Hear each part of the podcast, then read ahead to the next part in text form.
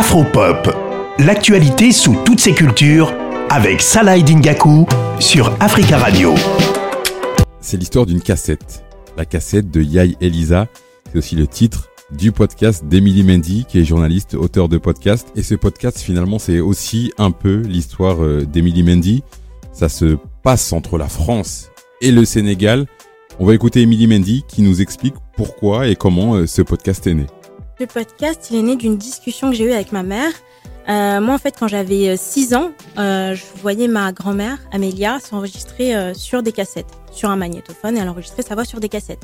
Et quand j'en ai parlé à ma mère, elle m'a expliqué que ma grand-mère faisait ça régulièrement, que c'était un rituel, et que quand ma mère était petite, qu'elle avait 6 ans, elle aussi, elle le faisait. Du coup, on s'est rendu compte que ça, ça a duré 50 ans, en fait, cette tradition. Et euh, je lui ai proposé de d'aller à la recherche de ces cassettes. Et finalement, on, a, en a retrouvé qu'une, enfermée dans une enveloppe qui avait jamais été ouverte et a daté de 2004.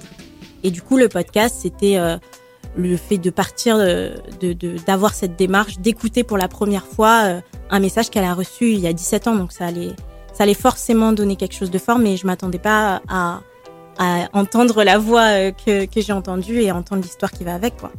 Pour se situer, on va écouter un extrait de, de ce podcast. C'est le moment où la mère d'Emilie écoute pour la première fois euh, cette cassette. Je viens de réaliser que c'est une cassette de la première femme de mon papa qui aujourd'hui est décédée et que je n'ai jamais écoutée.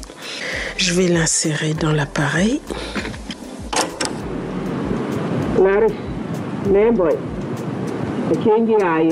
Ma mère a le magnétophone scotché à son oreille.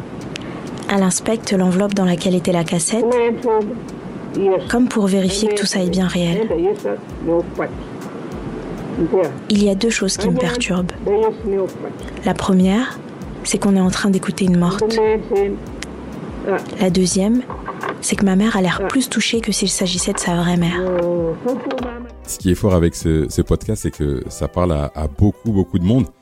Beaucoup de gens de la diaspora ont déjà vu leurs parents euh, écouter des, cassettes envoyées de quelqu'un du pays. C'était un moyen pour les analphabètes, mais pas seulement, euh, pour les personnes de, communiquer, de, s'envoyer une cassette. Et on peut dire d'une certaine manière que c'était un peu euh, l'ancêtre de, des notes vocales WhatsApp qu'on a aujourd'hui. Bon, c'est un peu plus un peu plus rythmé, mais en tout cas, les gens s'envoyaient des cassettes. Ils répondaient à la cassette ou ils, envoyaient une lettre en échange. en tout cas, il y avait il y avait un processus de communication entre cette génération qui est venue en France et qui a laissé la famille au pays. J'ai demandé à Fatou Semega de me parler finalement de cette idée de s'enregistrer sur, euh, sur des cassettes et de ce qu'elle en pensait tout simplement. Voici sa réponse.